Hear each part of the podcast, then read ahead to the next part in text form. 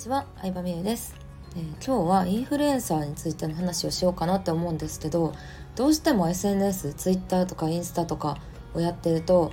フォロワーがたくさんいるインフルエンサーが目に見えやすいと思うんですよ。でインフルエンサーの発言ってたくさんの人にいいねされてるしフォロワーも多いしコメントも多いしリツイートもされるしということでその発言が正しいんじゃないかと思うことがあるんですけれどもでも待ってくださいという話で実は結論から言うとですねインフルエンサーに自分がならなくてもインフルエンサーに自分の持っている商品とかサービスを宣伝紹介してもらうっていう考えが大事だよっていう話をね今日はしていきたいなと思います。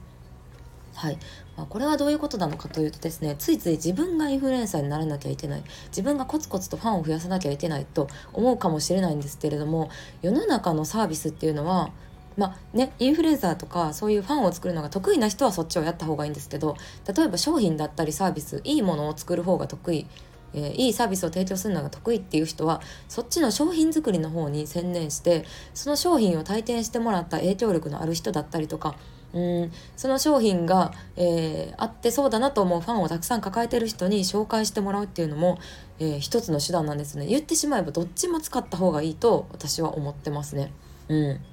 でさ世の中の多くのサービスってうーんそのさ公式アカウント自体がさめちゃくちゃ育ってるわけじゃなかったりするじゃないですか、うん、例えばお菓子メーカーだったりドリンクメーカーとかおもちゃとかもそうですけどうんそうだな例えば、まあ、子供向けのおもちゃとかだったら子供に人気なインフルエンサーに案件として紹介してもらうみたいなことをよくしてると思うんですよ。うん、紹介してもらった方がタカナトミーとかがさ YouTube チャンネルを作ってでチャンネル登録を伸ばそうってするよりも絶対楽なんですよね商品自体がいいっていうのがあるので。うん、と一緒でなんかやっぱりねインフルエンサーになるしか道がないんじゃないかとか思いがちなんですけど、うん、お金を稼ぎたいとかビジネスでうまくいきたいっていうために、うん、やるべき方法っていうのは本当に無限にあって一つじゃないのないよっていうのを、まあ、今回はね伝えたくて、えー、紹介してみました。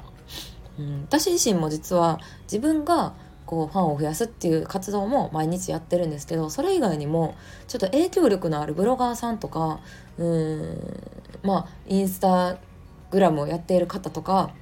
メルマガ読者をたくさん抱えている方とかに私の商品を紹介してもらってることも実は結構あります。それはもともとお友達で紹介してもらうこともあったりとかそうじゃなくてもうんブログとか、まあ、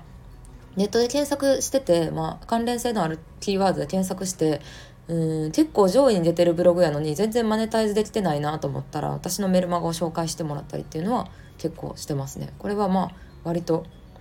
うん。割となんか有益な話って自分で言うのもなんですけどあんまり人がやってなくてでもやった方がいいのになって思います。だってさブロガーさんってさ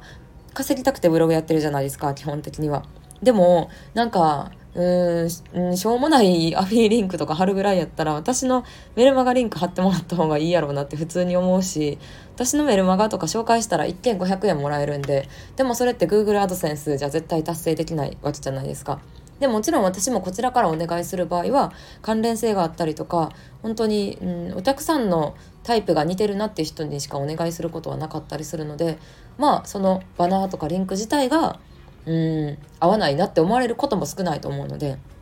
そんな感じでうん。なんかファンはいるけどマネタイズできてない方に紹介してもらってで私の商品でマネタイズしてもらうみたいなのをやることは結構ありますね。はい。そんな感じで、えー、インフルエンサーになるだけが道じゃないということでね、えー、インフルエンサーを使う方向？うん。世の中のほとんどのサービスはそうなのでうん、有名人を使ったりっていうのもその有名人の人気にあやかってるわけじゃないですか。CM を打つとかもね。なのでねそういうやり方もあるよっていうのをね知っておいてほしいなと思いました。今日もありがとうございました。